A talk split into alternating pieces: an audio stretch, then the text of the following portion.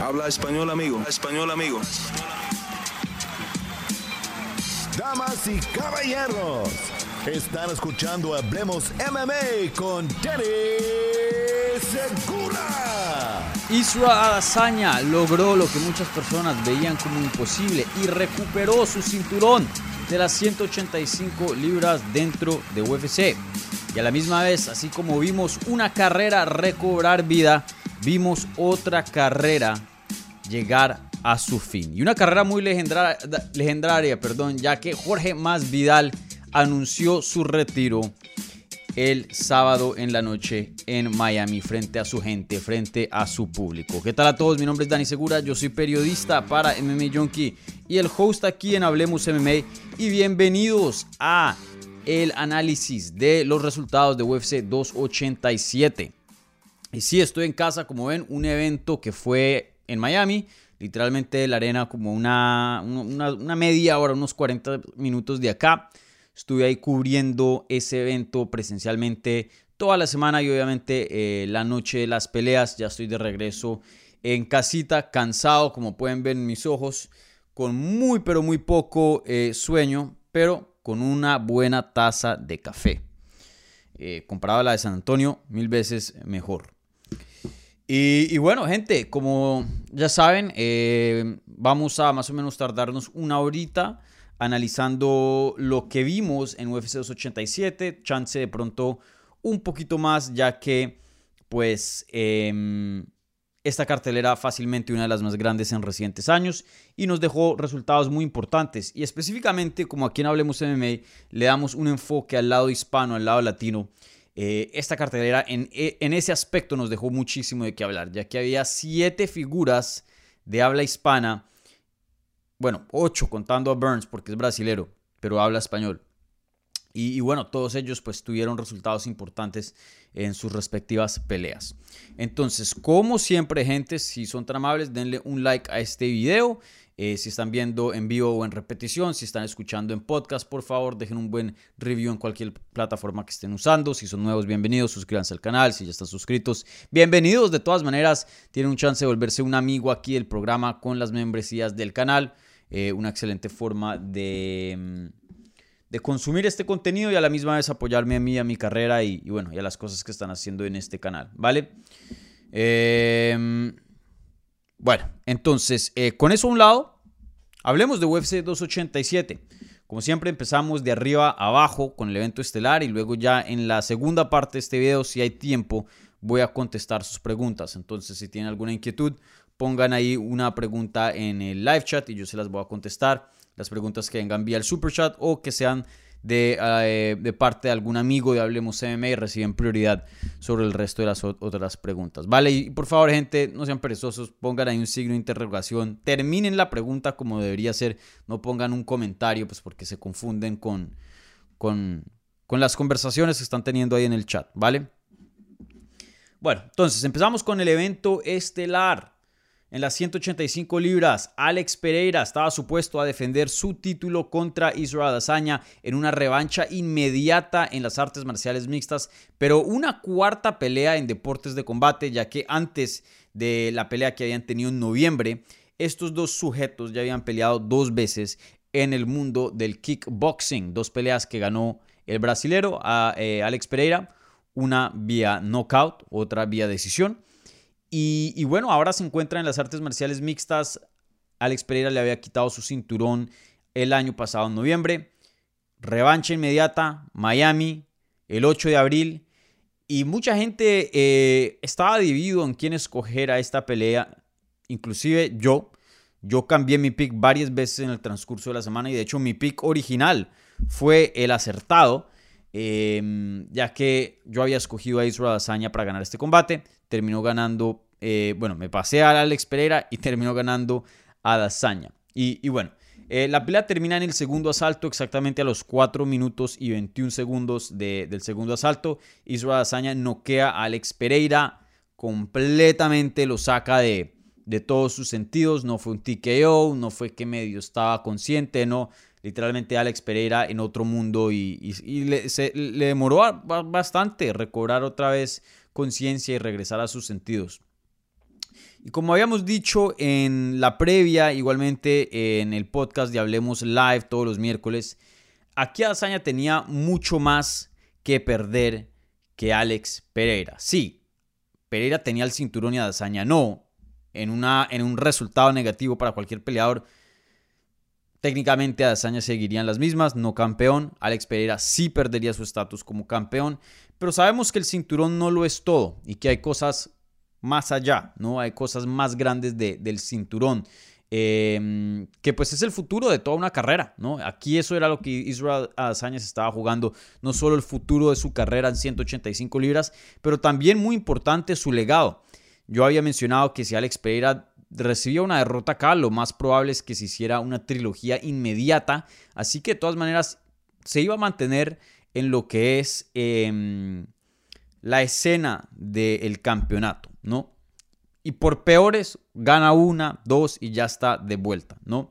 Pero para Arazaña esto era súper importante. No solo estaba intentando recobrar su cinturón, pero sabemos que estar 2 y 0, específicamente para el caso de él, 0 y 4, perdón, 0 y 2, y estar 0 y 4 en deportes de combate una posición pero increíblemente difícil de lidiar. Hemos visto que ese tipo de posiciones ha cambiado la carrera de muchos peleadores. Eh, Colby Covington, Robert Whittaker, hoy día Kamaru Usman, el mismo Jorge Masvidal que estuvo en esta cartelera, ya más adelante vamos a hablar de él. Joseph Benavides es el mejor ejemplo que yo he podido dar eh, para, para hablar de qué tan complicada es esa posición de estar 0 y 2 contra el campeón. Y, y por más de que ganes peleas, es difícil obtener esa tercera ya que pues se han visto dos versiones anteriores y has perdido las dos veces. Entonces, eh, no solo se estaba jugando acá eso, su chance de volver a ser campeón, de volver a tener una pelea de título ya a los 33 años de edad. No es que tenga mucho tiempo para esperar ahí y ver qué pasaba con, eh, con Pereira si es que llegara a perder a futuro, obviamente.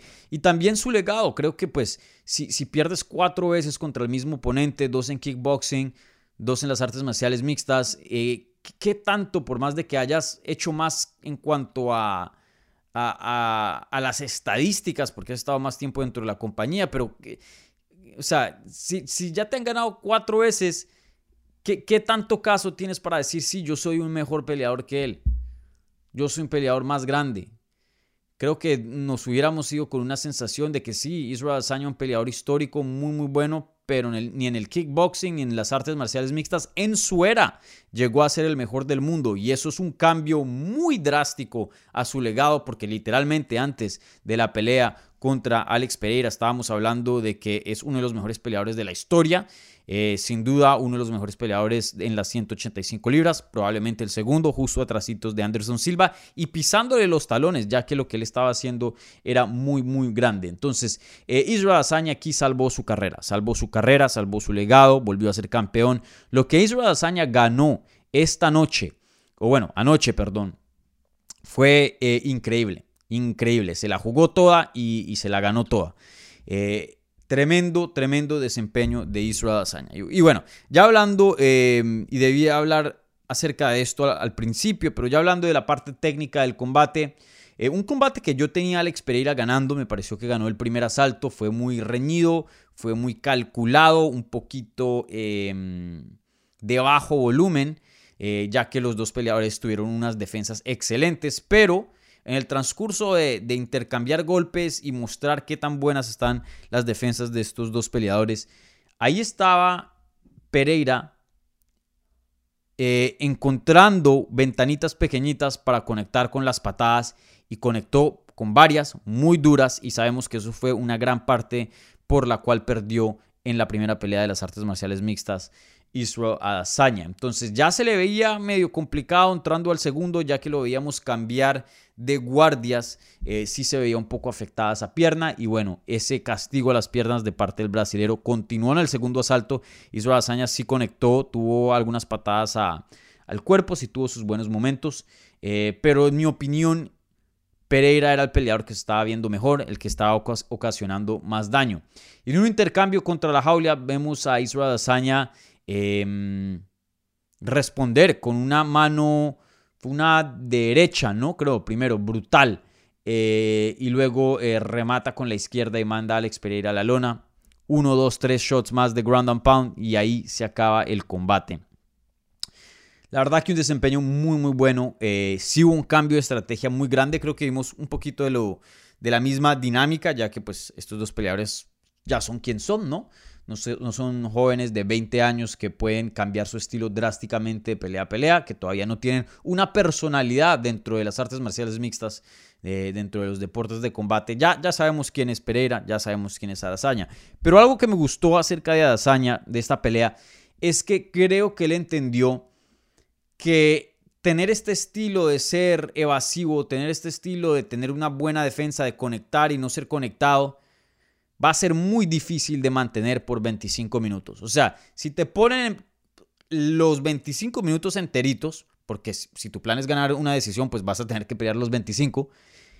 En el transcurso de esos 25, tenlo seguro que Poatán, Alex Pereira, teniendo ese poder y la técnica, te va a conectar y probablemente si te conecta, te vas a dormir. Entonces creo que Dazaña sí entró a esta pelea teniendo en cuenta que él iba a finalizar y de hecho por más de que no nos, suene con mucho sentido, escúchenme, que la manera más segura, menos riesgosa, de hecho era ir y finalizar, no buscar la decisión. Usualmente es lo opuesto, ¿no? Al ir e intentar finalizar, eso es arriesgar, eso es a veces eh, volverse susceptible para un counter, algo, etc.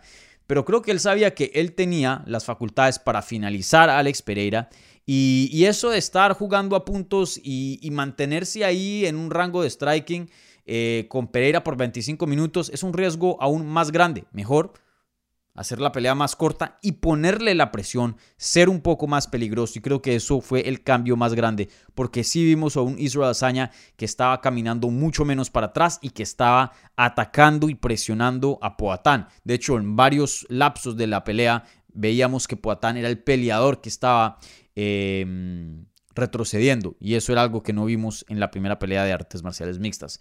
Entonces, sí, vuelvo y digo, excelente, excelente estrategia de Israel Dazaña.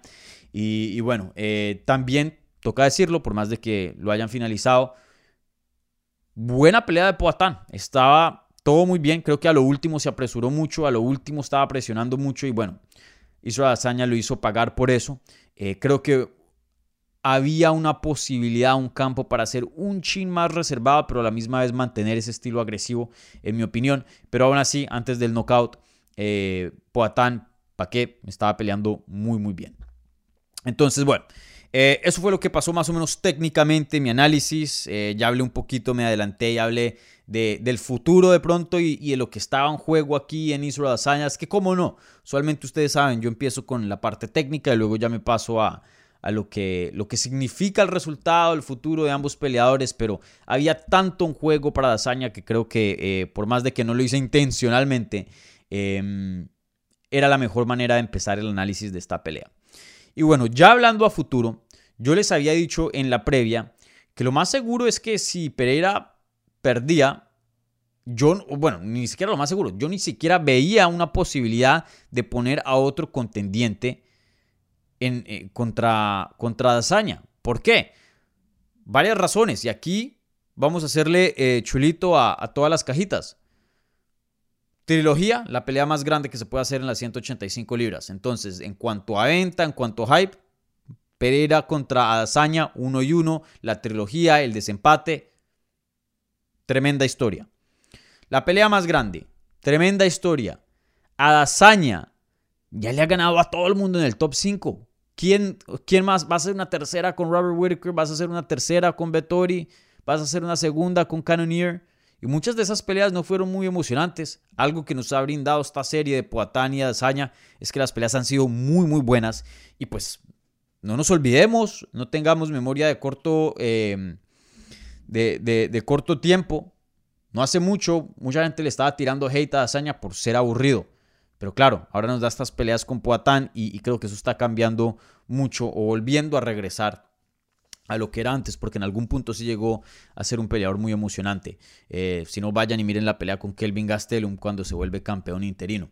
Eh, pero bueno, em, y yo podía asegurar por mi vida, poner la casa aquí en, en apuestas, de todo, que sí, O sea, por donde lo quieran ver, una tercera pelea entre Azaña y Poatán tiene todo el sentido del mundo si llegara a perder Poatán.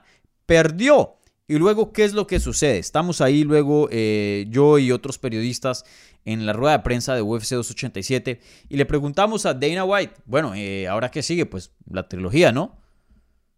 Y Dana White dijo, no, no, yo, yo no creo. Él, él, yo creo que se va a ir a 205 libras. Eh, y, dejó todo como que sí, este es el fin de esta rivalidad, de esta serie. Y, lo hizo de la misma manera como presentó a Colby Covington, el siguiente retador, como que sí, eso es algo obvio. ¿Ustedes no lo saben? Pues obviamente que vamos a hacer esto. Cuando todo el mundo está eh, preguntándose por qué le dan la pelea de, título a Colby Covington. Un caso muy similar que dice, no, pues eh, yo no estoy seguro, pero pues eh, yo creo que lo más probable, lo que tiene más sentido es que Pereira suba 205 libras y, y ya, chao, aquí acabo esto. Todo el mundo quedamos como, ¿qué pasó? No entiendo. Y luego después, eh, justo después de Dana White, pudimos hablar con Israel Azaña. Y Azaña dijo lo mismo. Dijo, sí, eh, esto terminó, ya hasta aquí llegó nuestra rivalidad. Claro, eh, una tercera pelea no tiene sentido. Ya se terminaron las cosas y, yo creo que él se debería subir a 205 libras. Allá va a ser toda una pesadilla. Y hasta aquí llegó y yo gané esta rivalidad.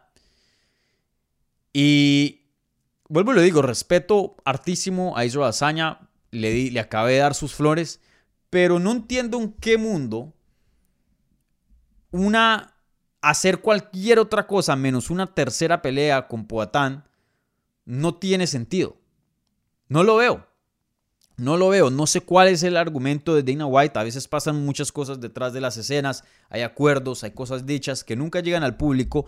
No, y no estoy aquí intentando empezar rumores o, mm, o sí, rumores o lo que sea, eh, vuelvo y lo digo, yo no tengo ninguna información, pero sí me parece muy raro que ambos estén de acuerdo y que lo vean como muy obvio que esto ya terminó. Para mí se necesita una tercera pelea entre Adazaña y Pereira. Pereira está 3 y 1. Le tiene dos victorias por encima a Israel Adazaña. Y vuelvo y lo repito, es fácilmente la pelea más grande que se puede hacer en la división eh, ya todos los otros contendientes han perdido contra Dazaña, entonces no es alguien, no es un caso en el que te está saltando un contendiente que merita, como un Belal Mohammad, como eh, un Shafkar Rakhmonov. No, es ese tipo de división donde hay nombres frescos esperando por una oportunidad. Para mí, todo el sentido del mundo es a Dazaña contra Pereira 3. Resolvamos cinco peleas trilogía en las artes marciales mixtas. Esta es la última pelea para ver quién gana toda esta serie. Porque estamos en cuatro apenas. Y Pereira está 3 y 1 por encima de, de Creo que por más de si Azaña llega a ganar la próxima y está 2 y 3, creo que podemos decir el que cerró aquí con broche de oro, el que ganó esta rivalidad es Azaña. Pero creo que sí falta una más. En mi opinión, eso es lo que más sentido tiene. Eh, no, entiendo por qué, de pronto yo estoy solo en esto, no sé, estaba desconectado de las redes ya que pues estaba trabajando full y literalmente hace poquito me levanté. No he visto la reacción de los fans, pero, pero sí, simplemente no, no estoy de acuerdo con ese análisis. Para mí, en mi opinión, debería ser una trilogía. Pero bueno, eh, por lo que vemos, parece que no va a ser. Entonces tengo mucha curiosidad qué le puede seguir a Pereira y a Dazaña. A Dazaña, ni idea porque ya le ganó a todo el mundo. A Pereira, pues bueno, si se sube a 205 libras, que pelee con cualquiera, una, dos, y que ya esté ahí peleando por el campeonato. Pero sí, una situación muy, muy extraña en mi opinión. Digo yo. Pero bueno, eh, ahora pasamos al evento coestelar de la cartelera. Y esto fue en las 170 libras, donde vimos a Gilbert Duriño Burns, el brasilero, derrotar a Jorge Masvidal en una decisión unánime 30-27, 30-27 y 29-28. Yo juzgué esta pelea un 29-28 a favor de Gilbert Burns. Me pareció que Jorge Masvidal claramente ganó el primer asalto eh, y el segundo y tercero claramente los ganó Gilbert Burns. No, no tenía ninguna duda que el ganador aquí debió, eh, debió ser eh, Gilbert Burns.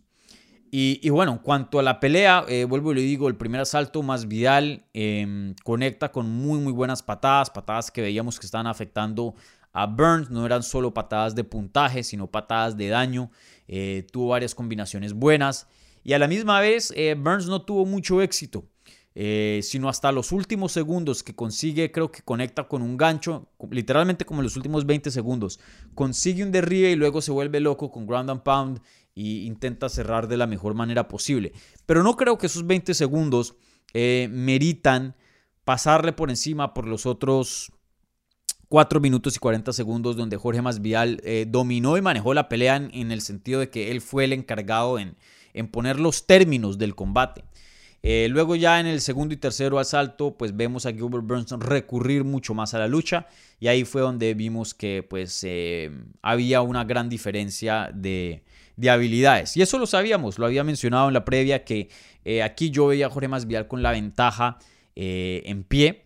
Pensaba que era un poco más rápido, eh, más precisión, más experiencia en el striking, mejor técnica, eh, mejor movimiento. Eh, pero Burns, pues medio se le acercaba. Burns también no es un mal striker. Pero la gran diferencia iba a ser en el suelo, ya que Burns es mucho más fuerte, más explosivo, un mejor atleta que Jorge Masvidal. Y la diferencia entre lucha y jiu-jitsu, entre estos dos, el espacio era mucho más grande entre Burns y Masvidal en la lucha que viceversa, que en el striking entre Jorge Masvidal y Burns. Y mucho de eso, por esa razón, Burns era el favorito entrando a este combate, eh, fuera de pues, que venía de una victoria y, y Masvidal venía de tres derrotas. Pero bueno, eh, así fue como yo vi el combate y, les tengo que decir, para mí Jorge Masvidal se vio muy bien a pesar de la derrota. Em, eh, yo sí pensaba que se iba a ver mejor de lo que hemos visto en recientes años. Yo les había dicho, lo veía con un hambre. Eh, había hablado con entrenadores em, cercanos a él que me habían dicho que el campamento estuvo muy, muy bueno. Y gente que en el pasado ha sido muy honesta conmigo y para ciertos campamentos me han dicho, este sí no. Eh, pero este campamento les fue bien, fue en Miami, creo que eso le trajo algo de vida, fue algo refrescante, energía a Jorge Masvial que lo necesitaba en esta etapa de su carrera, ya casi con 40 años de edad. Eh, se vio rápido, se vio explosivo, eh, peleó inteligente, no lo finalizaron. Em, fue un buen desempeño para despedir una carrera. No siempre se puede ir en una nota alta, no siempre se puede ir con la mano en alto, con una victoria. Eh, es difícil porque la mayoría de estos peleadores se están retirando ya en una edad pasada de su prime y pues cerrar en un buen momento. Miren a Fedor este año, miren a muchos ejemplos. Em, simplemente pues es, algo muy difícil de hacer. Entonces, a pesar de que no consiguió la victoria, pienso que Jorge Masvidal cerró una carrera de buena manera. Se dio un, desempeño bueno, le dio competencia a uno de los mejores contendientes hoy día, probablemente futuro campeón, no lo sé. Lo hizo en un evento coestelar de un pay-per-view gigante y, y encima de eso nada más y nada menos que en su casa, en Miami. Eh, él había contado la historia, nos las contó a nosotros aquí cuando lo tuvimos por el canal, que hace 20 años cuando UFC estuvo en Miami, la última vez antes de este evento, él estaba en las gradas, él estaba viendo las peleas y él quería ser campeón en ese entonces, apenas con 17 años de edad, eh, apenas con eh, intentando empezar una carrera dentro de este deporte. Adelantamos 20 años, Jorge Masvidal se retira como una de las estrellas más grandes de este deporte peleó por el título de UFC, se mantuvo rankeado por más de una década, algo así, dentro de este deporte, eh, y, cierra donde empezó todo, el Miami. Entonces, eh, algo muy lindo, una manera muy linda de, cerrar, carrera y espero que Jorge Masvidal esté orgulloso de lo que alcanzó a hacer porque eh, esta carrera es difícil. Vuelvo y digo, muy pocas personas llegan a UFC muy pocas personas se mantienen a UFC y aún menos llegan a pelear por un título y llegan a hacer lo que ese hombre hizo. Em, solo porque no tuviste un título de UFC no significa que no tuviste una carrera exitosa. Le puedo, yo les puedo nombrar números, bastantes peleadores que nunca llegaron a ser campeones, pero aún así carreras eh, ejemplares, carreras eh, de qué envidiar, la verdad. Eh, Sonnen es un, es un gran ejemplo, ¿no? Y él mismo lo dijo, entré como un, niñito sin plata, sin nada que comer, me voy multimillonario, eh, ya no me tengo que preocupar por nada el resto de mi vida. Y se va con su salud intacta, que eso es lo más importante también. Entonces, eh, felicidades a Jorge Masvidal que anunció su retiro después del combate.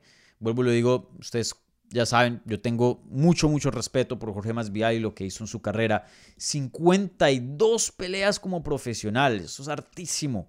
Eh, llegó a pelear por el título de UFC dos veces. Le ganó a Nate Diaz, a Ben Askren, a Darren Till, a Donald Cerrone, Jake Ellenberger, Ross Pearson, a Mutanchi Ferreira, a James Krause, Pat Healy, Darren Krushken, eh, Michael Chiesa, Tim Means, KJ Noons. Nombres viejos que hoy día de pronto ustedes no reconocen, pero en su tiempo eran muy, pero muy buenos. Em, y bueno, estoy hablando solo de sus victorias. Fuera, de sus victorias, pues compartió la jaula con excelentes peleadores como Benson Henderson, Lawrence Larkin, Damien Maya, Camaro Usman, Colby Covington, ahora Gilbert Burns, eh, Gilbert Meléndez, mejor dicho. Em, si alguien no corrió de una pelea es Jorge Masvidal. Jorge Masvidal peleó con los más duros de, su, de la generación que, que, venía por delante de él, de la generación de él y la generación que, que ah, hoy día pues está llegando, ¿no? Eh, Sí, literalmente una carrera excelente de Jorge Masvidal. Muy, muy buena. Y, yo sí me olía al retiro. Apenas vi que subió en el pesaje a la tarima con sus, eh, su hija y su hijo. Yo le dije a otros periodistas, yo dije, Jorge Masvidal se retira el sábado. Eh, cuando vi eso el viernes, creo que estaba, lo vi como tomando todo, ¿no? Como, ven, esta es la última vez que hago esto, intentando procesar todo y, y disfrutar todo a lo máximo. Y eso, pues, es lo único que se puede hacer, ¿no? Así es la vida, etapas, etapas. Eh, lo más importante y un consejo que le doy a la gente y, algo que vi que Jorge Masvidal hizo es que a veces no, no, no, a veces la gente se, enfoca mucho en el futuro y se preocupa en el futuro y, siempre está en el futuro y no piensa y no procesa lo que está sucediendo hoy día. Y luego ya eso es una memoria y a veces la gente no, no disfruta sus momentos. Y creo que Jorge Masvidal, por más de que perdió, vuelvo y lo digo, disfrutó esta semana eh, muy bien y, incluso debió disfrutar la pelea y poder pelear al frente de su público de Miami. Así que, Jorge, felicidades, brother, por una excelente carrera. Y bueno, hablando de Gilbert Burns, pues eh, otro crack, un peleador muy, muy bueno, que consigue una buena victoria acá.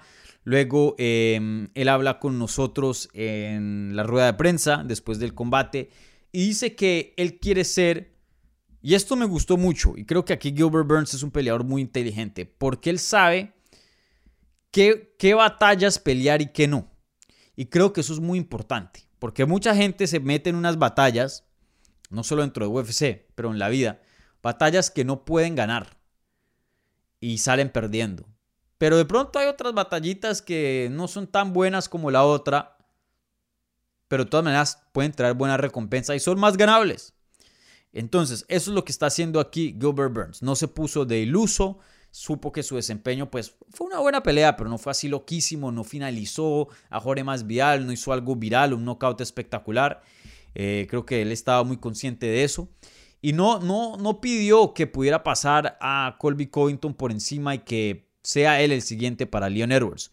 Lo que dijo es, bueno, que peleen, pero yo quiero ser el oponente de reemplazo, así como Colby lo fue contra, para la pelea de Leon Edwards contra Kamaru Usman. Yo quiero ser el oponente de reemplazo y bueno, y si la pelea no se cae, yo quiero ser el siguiente y peleo contra el ganador, Edwards o Covington, cualquiera. Y creo que eso es muy, esa petición y en ese momento creo que es muy, muy realista y, pone a UFC en términos de, ok, bueno, pues negociémosla. Eh, no está pidiendo algo loco. Y, de hecho, el mismo Dana White, que eh, después de que Gilbert Burns hablara con nosotros, fue el siguiente en, hablar con los medios. Eh, eso mismo le habíamos comentado, lo que pues Gilbert Burns había dicho y dijo, bueno, trato, hecho. Entonces, obviamente no hay nada pactado, muchas cosas pueden pasar de aquí a allá, pero por ahora todo pinta que Gilbert Burns va a ser el oponente de reemplazo cuando se haga la pelea entre Colby Covington y Leon Edwards. Esa pelea todavía no tiene fecha ni lugar, pero se rumora y de lo que he escuchado por ahí eh, es que va a ser en, en verano y en Londres nuevamente. Entonces veremos. Pero sin duda Gilbert Burns creo que pronto eh, lo veremos pelear por el título. Y me parece una excelente decisión esperar, porque hoy día con 36 años de edad sabemos que cada vez que peleas, por más de que seas favorito, estás tirando los dados, son cuatro, eh, guantes de 4 onzas, entonces una excelente decisión de, de, de pedir. Y él no lo dijo, yo no estoy, yo no estoy pidiendo, yo no estoy preguntando por esto, yo estoy demandando esto. Y dijo también, y aquí es cuando se pone serio el, duriño, em, y bueno, si no me la quieren dar, déjenme ir, sáquenme de mi contrato, yo voy y peleo en otro lugar, pero yo quiero pelear por un título. Y de hecho, hablando conmigo, retrocedió y dijo, perdón, no quiero usar esas palabras, no quiero pelear por un título, quiero ganar el cinturón, como el cambio de, mentalidad. Así que veremos, veremos. Eh, pero yo creo que eso es lo que le sigue a Gilbert Burns, creo que eso tiene todo el sentido del mundo. Que Colbington, por más de que yo creo que no merita una pelea de campeonato, ya está pactado, que vaya y pelee con, con Leon Edwards, tener a Gilbert Burns de reemplazo por si pasa algo, y si no, que sea el siguiente al título. Pero sí, buen desempeño de, Gilbert Duriño Burns. Bueno, gente, eh, con eso ya ahí tenemos el evento estelar y coestelar. Em, rápidamente voy a repasar unos resultados y luego voy a contestar las preguntas que se están haciendo em, en el live chat, ¿vale? Entonces les recuerdo, gente, por favor, si son tan amables, un like a este video. Em, suscríbanse si son nuevos. Si quieren Em, enterarse y saber más de las membresías del canal y volverse un amigo aquí de Hablemos MMA. Eh, hay un link en la descripción, igualmente en la página principal aquí del canal en, YouTube también está ahí un video y, y, hay más información acerca de eso, si, si les interesa. Em,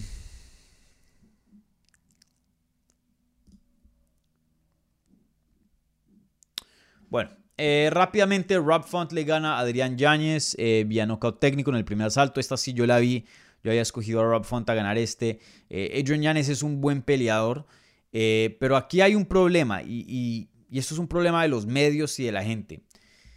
y yo he hablado de este problema anteriormente en, otros, en otras ocasiones cuando es pertinente. Hay un problema en este medio.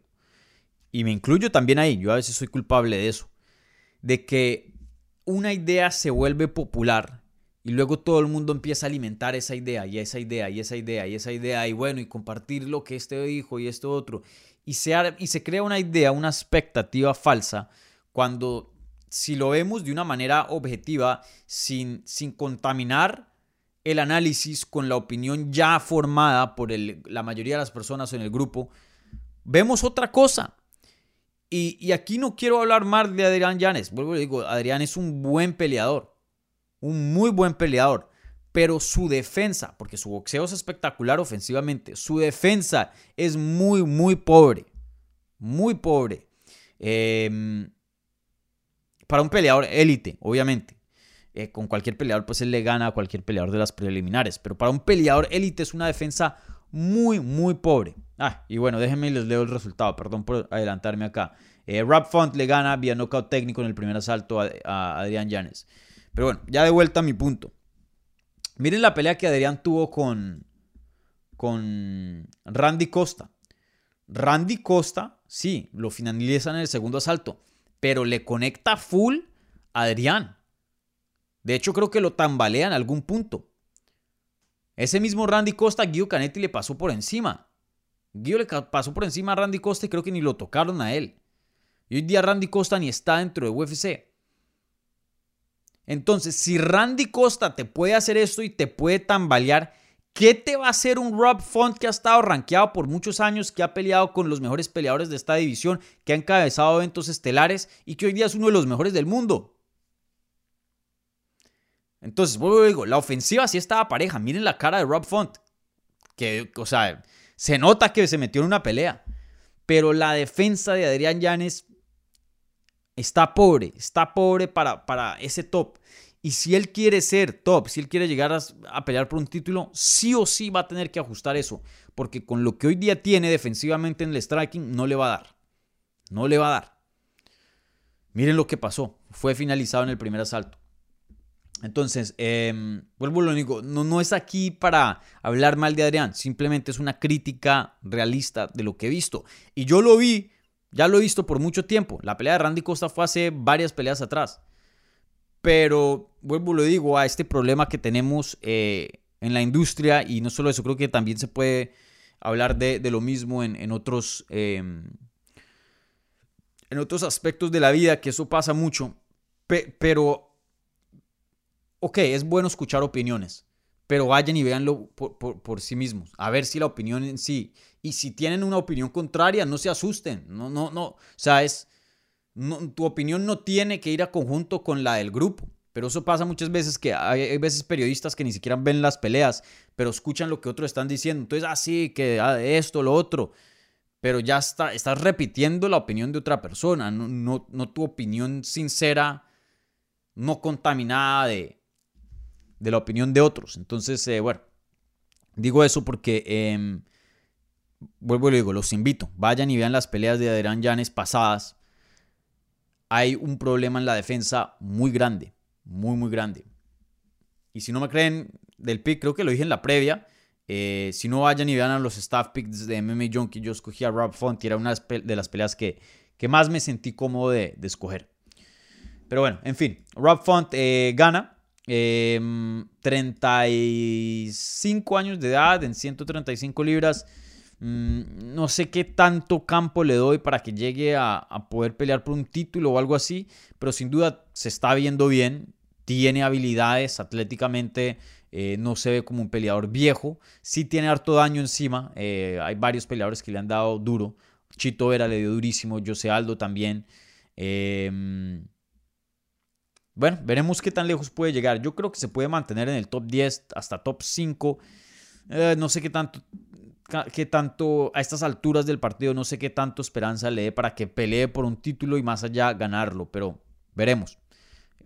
No, nos hemos equivocado en el pasado, miren a Gloria Teixeira, ¿no? Pero en 135, muy, muy difícil a, estas alturas eh, llegar a, ese nivel. Pero veremos, sin duda, un peleador saso, Rob Font. Y me encantó el call out que, dijo ahí en la rueda de prensa. Em, quiere darle la bienvenida a en Figueiredo a las 135 libras. Creo que esa pelea tiene todo el sentido del mundo.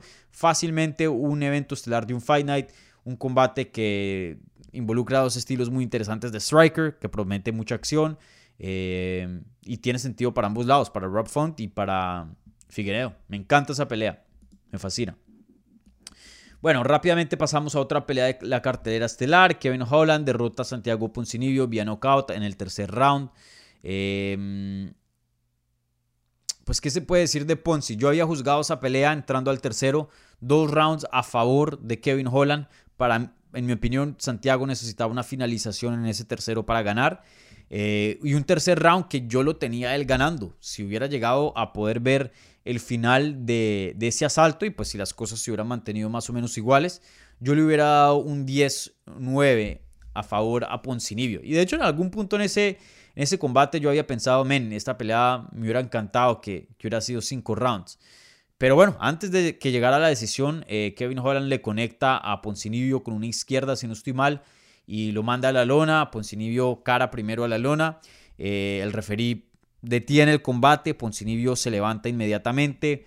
Eh, se queja, protesta un poco de, de la decisión del referí, pero aquí creo que pues em, sí fue una buena decisión para el combate. Creo que Poncinibio, y aquí queremos mucho a, Santi, un gran amigo del canal que siempre nos da de su tiempo, muy, muy amable con su tiempo, un tipazo, muy talentoso eh, como comentarista, tremendo peleador, pero, pero ya no había, no había manera de echar para atrás. Kevin Holland le iba a dar más castigo, le iba a ocasionar más daño. Eh, Poncinibio cayó cara primero a la lona. Eh, ni siquiera, o sea, tuvo los reflejos de poner las manos. Tú coges a un niño de 5 años, lo tiras de una bicicleta y, lo primero es poner las manos. es uno de los primeros reflejos que uno desarrolla como un ser viviente aquí en este planeta. Si te caes, poner las manos, proteger lo que es el cerebro, que es lo más, eh, lo más importante, el cerebro. Em, y sí, no, no hizo eso. Entonces eso es una buena indicación de que sí, pararon el combate en un momento, en el mejor momento, porque sí, yo, no tengo ninguna protesta con, con eso, pero entiendo por qué Santiago siendo un, peleador, eh, un, guerrero, un competidor de miedo, por qué pues va a protestar y por qué va a querer eh, seguir peleando, ¿no? Eso sí también, también lo entiendo. Pero bueno, una buena victoria de Kevin Holland. Kevin Holland está en un intermedio bien raro. No es uno de los mejores cinco del mundo, seguro. Pero, pero creo que sí, está muy aferrado al número 7, 8, 6. Está en ese rango. Sin duda es uno de los, de los mejores del top 10. Em, pero top 5 no lo es, no lo es. Va a tener que trabajar en muchas cosas para, para llegar ahí. Y quién sabe si, si llegue, ¿no? Pues también es un peleador que tiene 30 años de edad. Eh, yo no he visto así mucha mejoría de pelea en pelea. Se queda en un buen nivel, sí, claro, pero no he visto así un peleador que está evolucionando abismalmente y que uno diga, bueno, aquí hay, van a haber diferentes niveles a futuro, ¿no? Más o menos creo que estamos viendo el mismo peleador pelea tras pelea con algo de mejoría en la lucha, ¿no? Pero también em, no se ha enfrentado así con un buen luchador en un buen tiempo. Bueno, Hamza, ¿no? Pero esa pelea fue, fue como de, corto aviso y todo eso. Y pues Hamza es Hamza, ¿no? Em, y sí, veremos qué le sigue Kevin Holland. Creo que él es una añadición espectacular para las 170 libras. Eh, déjenme ver los rankings. Creo que hay peleas muy buenas para él en la división, peleas emocionantes. Eh, Voy a ver la división ahora mismo. No sé, una pelea entre Kevin Holland y, y Vicente Luque sería fenomenal. Una pelea entre Kevin Holland y mm, Jack de la Madalena sería brutal. Michelle Pereira. Eso sí, lo, que hay para Kevin Holland es. es em, hay buenos combates. Muy, muy buenos combates. Eso sí. Kevin Holland tiene, tiene un buen futuro en ese, en ese aspecto, que hay muchas peleas interesantes para él y, y sí, y, creo que veremos bastante de él. Y creo que va a tener victorias importantes, eh, así como esta la de Poncinibio a futuro.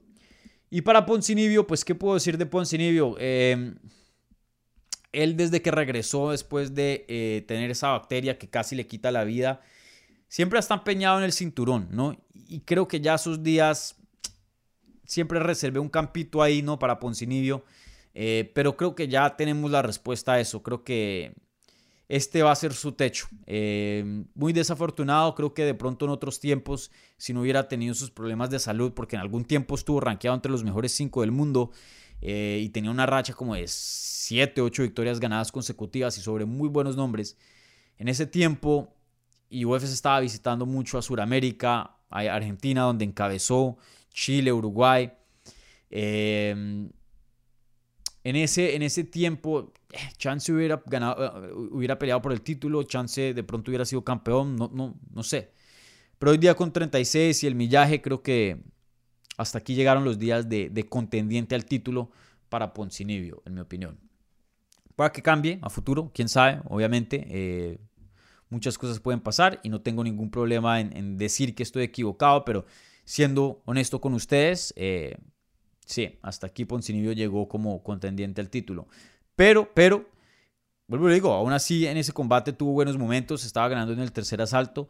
Creo que él también puede ser un peleador que le pueden quedar peleas interesantes, peleas divertidas. Es un veterano, es aguerrido, nos da peleas de la noche muy a menudo. Creo que él contra contra Robbie Lawler, el contra Brian Barbarena, eh, contra Rafael Dos Anjos, estos veteranos que todavía no están en sus mejores momentos, pero todavía tienen un buen nivel. Ese es como el campo, y son peleadores divertidos, ese es como el campo, pienso yo, de, de Poncinibio y puede tener muy buenos combates y estar en carteleras estelares de pay-per-view, eventos coestelares. Eh, creo que todavía tiene su campo dentro de este deporte. Em, pero bueno, eh, ahí veremos qué le sigue a, Santiago.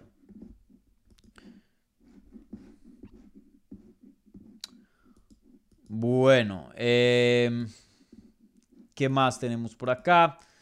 Rápidamente, eh, Cristian Rodríguez le gana a Raúl Rosas vía decisión unánime. Creo que aquí se le vio la dada a Raúl Rosas, ¿no? Aquí se vio un hombre contra un niño. Eh, y Cristian Rodríguez de un muy buen campamento. Ahí Sergio Pettis, el campeón de 135 de, de Bellator. Em, peleador muy bueno. Eh, tenía una buena esquina. Em, no es uno de los mejores, claro. Y, vio a Raúl Rosas. Perdón, hizo hacer Raúl Rosas como lo que es. un niño de, 18 años. Raúl Rosas, eh, un excelente grappler, pero le falta mucho en el striking, le falta mucho de, manejo de la pelea. Todo lo que hacía era como si, si. Él pelea como si le quedan 10 segundos en toda la pelea. Pelea así un poco loco, un poco desesperado y, vimos acá a Cristian Rodríguez fuera de la técnica, solo la calma y escoger cuándo se hace fuerza y cuándo no y, y, ver y pensar y ser analítico de qué puedo hacer en esta posición, qué no. Creo que eso se vio la gran diferencia y eso trae con edad y con, y con experiencia. Raúl Rosas entró allá y, a finalizar y a finalizar y a pelear y a pelear y a pelear y, no vi un peleador intentando procesar, intentando descifrar cómo ganar la pelea. Eh, y, y, vuelvo lo digo, pues un peleador tan joven es muy normal que pues de hecho, de, hecho, no es normal, es abnormal que hoy día esté dentro de UFC y tenga el éxito que haya tenido. De hecho, está muy avanzado.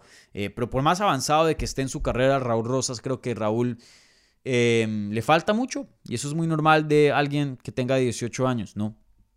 En cualquier carrera, no solo como peleador. Entonces, em, no me gustaría ver lo que le pasó a Sage Northcutt, también un peleador joven, no tan joven, pero que lo aventaron muy, muy rápido y nunca llegó a ser la promesa que que debió ser y también hay muchos otros ejemplos así. Em, yo sí le veo futuro a Raúl Rosas. Creo que hasta sería mejor que no peleara dentro de UFC por unos años y siga cogiendo experiencia, siga creciendo como peleador y ya cuando tenga 22, 23, en 5 años, que ya entre a UFC. Idealmente yo creo que eso sería lo mejor, que UFC le dé un contrato de desarrollo y diga, estás en contrato con nosotros, te queremos, eres una estrella, ve y pelea nuestro Fight Pass. Ve y pelea en, promociones. No creo que UFC haga eso, pero para mí yo creo que eso es lo mejor que le puede pasar a Raúl Rosas. Que pelee con oponentes de baja calidad, porque así es como evoluciona. Que pelee con peleadores con quien él debería estar peleando. Que no se salte procesos de evolución, no se salte procesos de aprendizaje. Porque em, Cristian Rodríguez, un buen peleador, vuelvo y le digo, no, no, no quiero quitarle nada. Pero en las 135 libras hay 25, 30 peleadores mucho mejores que Cristian Rodríguez. Entonces, veremos, veremos qué le sigue a Raúl Rosas. Y si se decide quedar dentro de UFC, pues que es lo más probable, eh, que le bajen la competencia y que lo tengan ahí en desarrollo, porque eso es lo que él necesita, desarrollo. Y vuelvo a digo, no, no es una crítica, él está muy avanzado en su carrera, pero cualquier persona que tenga 18 años, eso es exactamente lo que necesitan, desarrollo. Vuelvo digo, Raúl Rosas sigue teniendo un potencial increíble, sigue siendo un buen peleador, pero le falta experiencia, esa es la realidad. Eh, esta cartelera sí que está pesada, ¿no? Eh, rápidamente, Kelvin Gastelum le gana a Chris Curtis, se vio excelente, le gana una decisión unánime 29-28, 29-28 y 30-27. Yo tuve esta pelea, ya ni me acuerdo, creo que Creo que 29-28 me pareció que perdió el tercer asalto Kelvin Gastelum, pero no, no me acuerdo muy bien. Vuelvo a digo, es difícil porque yo estoy haciendo el play by play, entonces muchas veces estoy mirando la pantalla, mirando la pelea, mirando la pantalla y en persona no tengo repetición. Entonces hay veces que me pierdo de cositas que pueda que, que me... Que si la pelea es muy cercana eh, o el round muy cercano, pueda que me, me, hagan cambiar de opinión eh, de quién ganó ese combate o de quién ganó el round.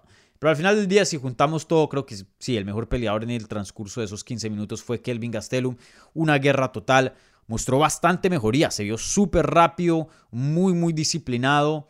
Eh, cómo manejaba la distancia, excelente. La verdad que el cambio a Fight Ready, porque esta fue su primera pelea bajo Fight Ready, brutal, brutal, brutal, brutal.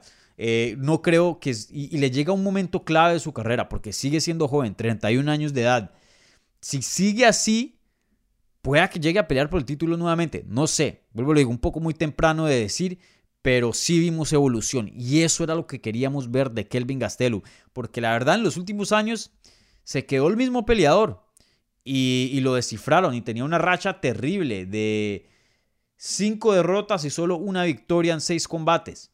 Y Chris Curtis es un oponente muy, muy bueno. Entonces se vio excelente Kelvin Gastelum y veremos, veremos qué le sigue. Pero por lo menos creo que si eres fan de Kelvin Gastelum, aquí trae un alivio, porque vimos lo que necesitábamos ver. No una victoria, no un resultado, pero evolución. De hecho, yo hubiera preferido ver una derrota y evolución que viceversa. victoria y, ver un mal desempeño.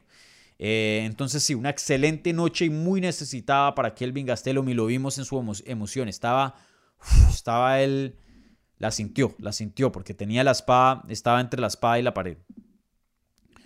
Eh, ¿Qué más? ¿Qué más puedo hablar? Bueno, Lupita Godínez consigue una victoria muy importante, le gana Cintia Calvillo vía decisión dividida, 29-28, 28-29 eh, para Calvillo y 30-27 para Lupita. El 30-27 no lo entiendo. Para mí eh, fue una pelea cerrada. Una pelea, vuelvo y lo digo, yo estoy haciendo el play by play ahí en MMA Junkie, entonces es difícil a veces juzgarlas. Yo creo que la vi 29-28 a Calvillo, pero entendía un 29-28 claramente para Lupita. Ese primer asalto estuvo cerrado. Em, y el segundo lo gana Lupi y el tercero también estuvo cerrado. Eh, pero sí, no, no tengo ningún problema con esta decisión. Y, sí, Lupita muy bien, probablemente la mejor victoria de su carrera, creo. Pues Cintia Calvillo llegó a pelear por un título. Em, sí, fácilmente la mejor victoria de su carrera para Lupita. Entonces, felicidades a, Lupita. Eh, ¿Qué más? Ignacio Bajamondes eh, regresa después de 14 meses, consigue una decisión unánime 30-27. Yo la juzgué todo 30-27 a favor de Ignacio, le gana a Trey Ogden. Em, se vio bien, Nacho, se vio bien, muy disciplinado, muy buen striking, como ya sabíamos, em, mucha paciencia, la pensó bien y, ganó limpiamente. Eh, no quiero ser tan crítico aquí del desempeño de Ignacio porque vuelvo y lo digo, no había peleado en 14 meses. Aquí lo importante era regresar, resultado, volver a estar en activo, poder llegar a hacer un campamento completo sin ninguna lesión hacer el peso, llegar a la pelea. Lo importante era volver a aprender motores. Y eso fue el propósito de esta pelea. Y eso fue exactamente lo que hizo Ignacio Bajamontes. Entonces, objetivo cumplido.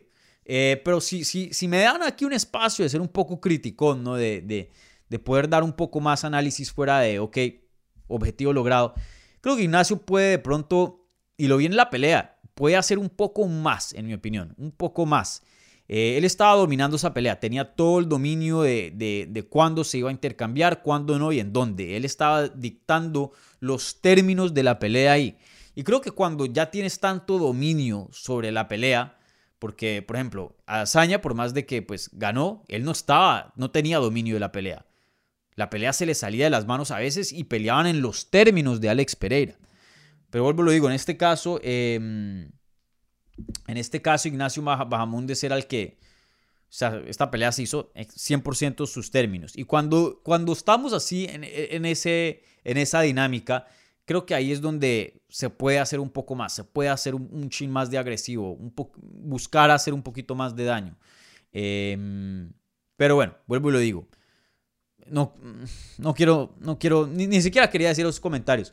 Vuelvo digo, pelear sin, eh, no había peleado en 14 meses, es, es, muy normal de pronto ver este tipo de, desempeños. Que ahora sí fue un desempeño muy, muy bueno de, Ignacio. Y hoy día Ignacio con tres victorias consecutivas eh, se está posicionando muy, buen, eh, muy, muy bien en, lo que es eh, esa división. Veremos, veremos qué le sigue, pero sin duda Ignacio Ajamondes tiene un futuro muy, muy brillante, un peleador muy, muy disciplinado, con muchas habilidades, mucha, mucha técnica, muy grande para la división, un alcance muy, muy bueno. Eh, así que sí, Ignacio Ajamundis tiene un, futuro muy brillante dentro de UFC. Bueno, gente, voy a contestar preguntas un ratico nomás. Y luego ya. Luego me voy. ¿Vale? Como siempre, gente, por favor, un like al video. Buen review en podcast. Suscríbanse. Vuélvanse amigos del programa. Ya saben. Bueno, a ver qué preguntas hay por acá. Bueno, a ver, primero veamos si hay algo del super chat o algo de los amigos.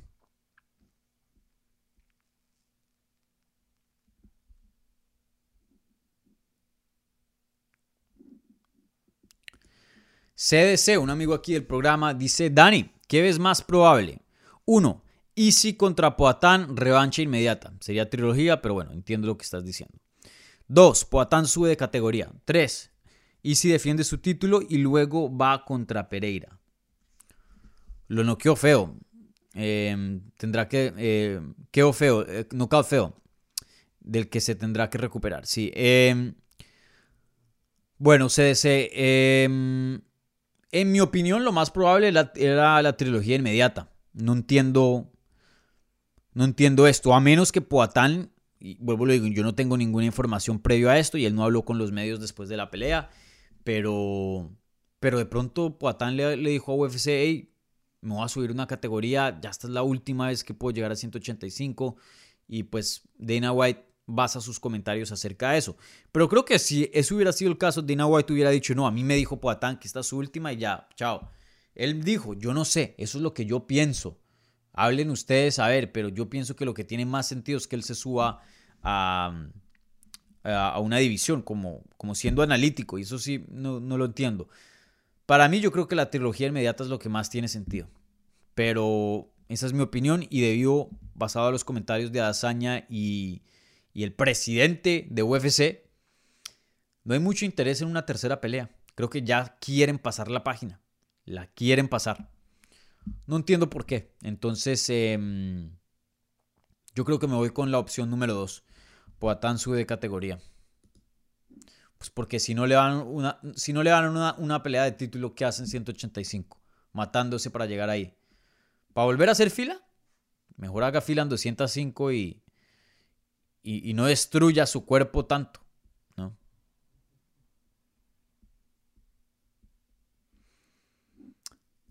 Sai Guzmán dice, hola amigos, aquí saludos a la señorita Guzmán, una amiga aquí de, del canal.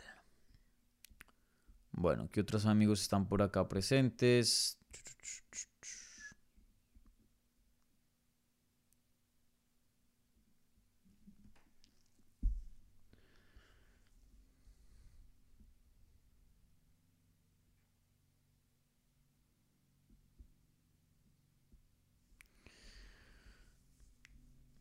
Mm, mm, mm,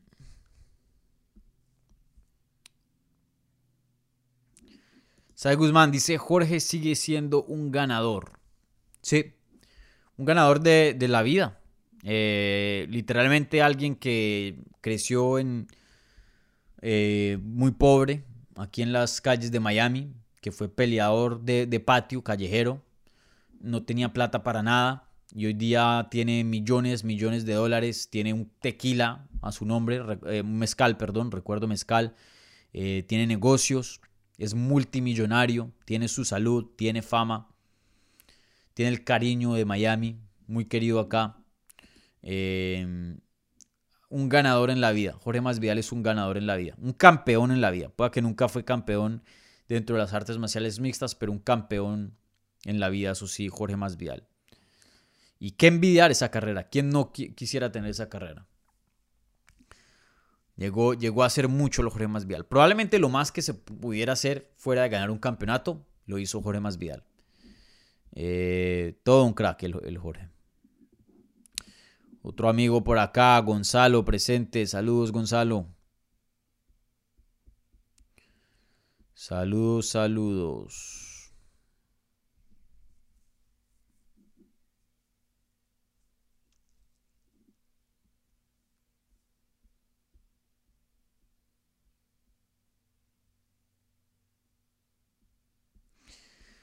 Bueno, creo que son todas las preguntas. Bueno, Luis Flores por acá, otro amigo, saludos. Saludos de...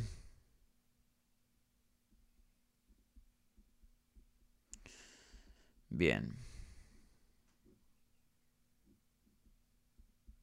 Bueno, ahora sí voy a contestar las otras preguntitas que hay por acá. Voy a contestar un par y, y, y paso la página. Y cierro aquí programa. Estoy cansado, men.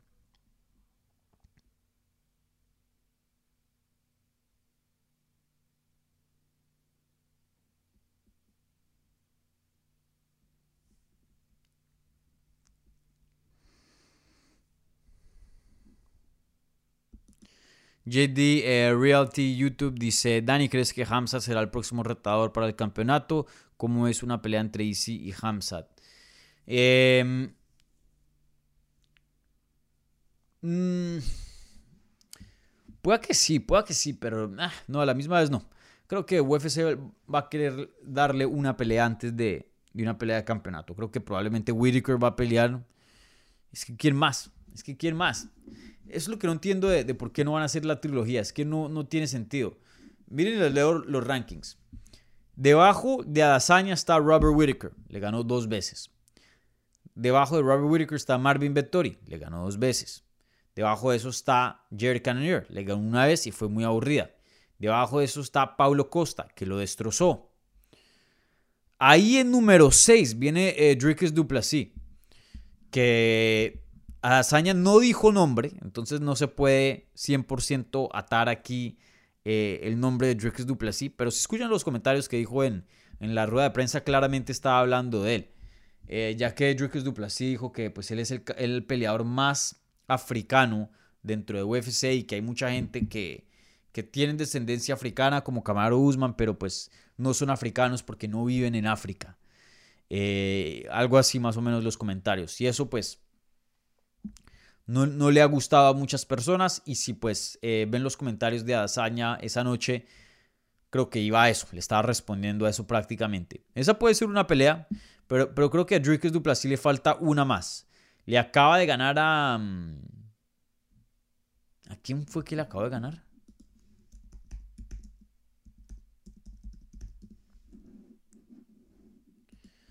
Peleó hace como dos meses, creo. Peleó en marzo, sí. Le ganó a Derek Bronson, claro. Y está en una racha de una, dos, tres, cuatro, cinco, seis, siete victorias consecutivas. Todavía no ha perdido dentro de UFC.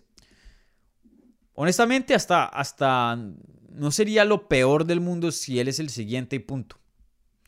Creo que sería una defensa relativamente fácil para Adesanya, si le soy honesto. Pero bueno, eh, el deber del campeón es defender y ya si es difícil o fácil, defender. Y como veo una pelea entre Easy y Hamzat, uf, esa sería muy, muy interesante.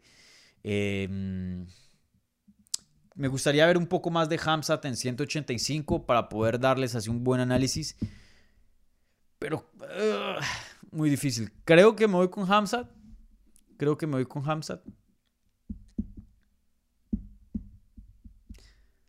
No, me voy con Adazaña.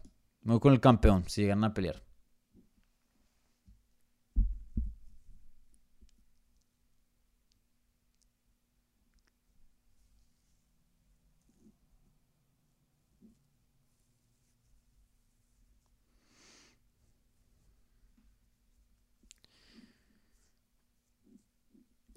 Samuel dice, saludos Dani, subestimaste a Kevin Holland, pega mucho perdón, pega muy muy duro y Ponzi eh, siempre fue susceptible. No, no creo que subestimé a Holland, pero la verdad que no, no me sentía muy cómodo con las peleas que estaba haciendo con eh, Jorge Masvidal detrás de las escenas, los comentarios del peso, los comentarios acerca de Poncinibio como oponente, diciendo que es un cheque más, que no es esta victoria no vale nada, si es que llegara a ganar. Eso fue lo que me, me, me dio a, poner a Poncinibio como, como mi pica ahí. Fue porque yo vi a Kevin Holland enfocado en todo menos Poncinibio. Y Poncinibio, por más de que no esté en sus mejores condiciones, si no estás enfocado contra Poncinibio, puede que te vaya muy, muy mal. Poncinibio es un reto duro, un, reto serio. Eh, pero sí, eh, técnicamente, y, y, creo que yo había dicho esto, se lo había dicho a, no sé si lo dije en la previa, pero técnicamente eh, sí pensaba que, que Holland estaba en un mejor momento que, que Poncinibio.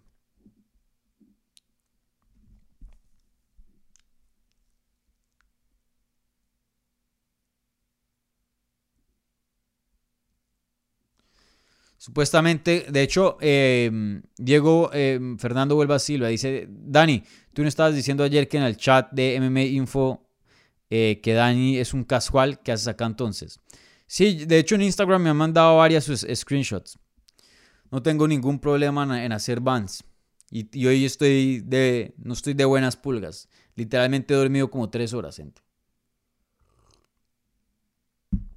Así que ojo, Milton. No me cojas en las malas.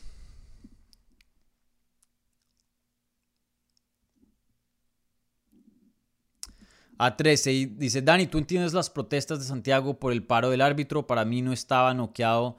Em, para mí él, perdón, para mí no él estaba noqueado igual a Yanes. ¿ah? Para mí no él estaba noqueado igual a Yanes. No, sé exactamente qué quieres decir a 13. Pero cuanto a la protesta de Santiago, tengan en cuenta que literalmente le acaban de conectar durísimo. Pueda que ni se acuerde muy bien de, ese específico momento. Muchos peleadores los, los golpean, caen al piso y, no se acuerdan de la secuencia. Varias ocasiones eh, después de un knockout preguntan qué pasó. O van y llegan a, la esquina, no son finalizados y dicen qué pasó, por qué terminé en el suelo. Ese pudo haber sido el, caso de Santi. Entonces, vuelvo a digo, es muy difícil criticar a un peleador que, está en esas condiciones de, juzgar, de, de hey, no, no tuviste buen juicio, ¿cómo vas a decir que la pelea debió seguir? Bro, ¿quién no va a tener un buen juicio después de que Kevin Holland te de una izquierda durísima. Em, pero en mi opinión sí fue, sí pararon el combate bien. Fue bien parado ese combate. Em, ahí no creo que, que, le hicieron un robo o algo así a, a Santi.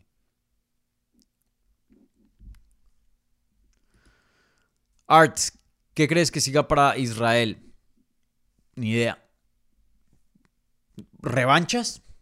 Eso es lo único que está disponible. Revanchas o trilogías con gente que ya le ha ganado dos veces. Pero ahí verá UFC, ahí verá UFC. Vuelvo y lo digo, no entiendo para nada esa decisión de, de no querer hacer una pelea de trilogía con Poatán. Pueda que me esté faltando información. Vuelvo y digo, quién sabe si Poatán les haya dicho, hasta aquí llegué muchachos. no lo sé. No lo sé.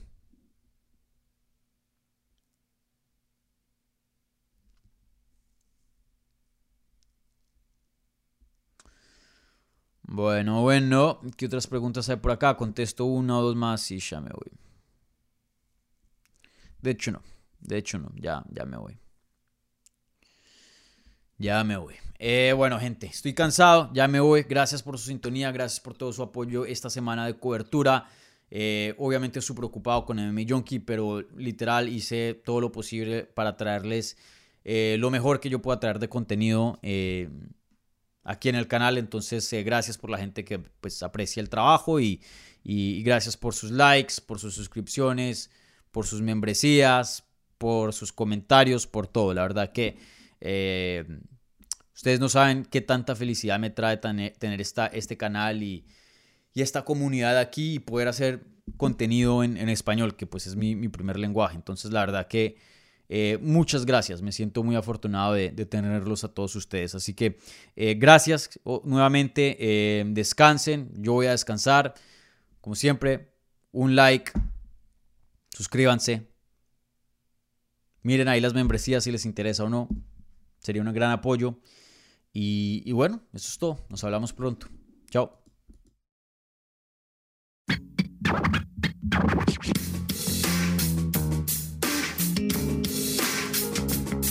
Gracias por escuchar Hablemos MMA.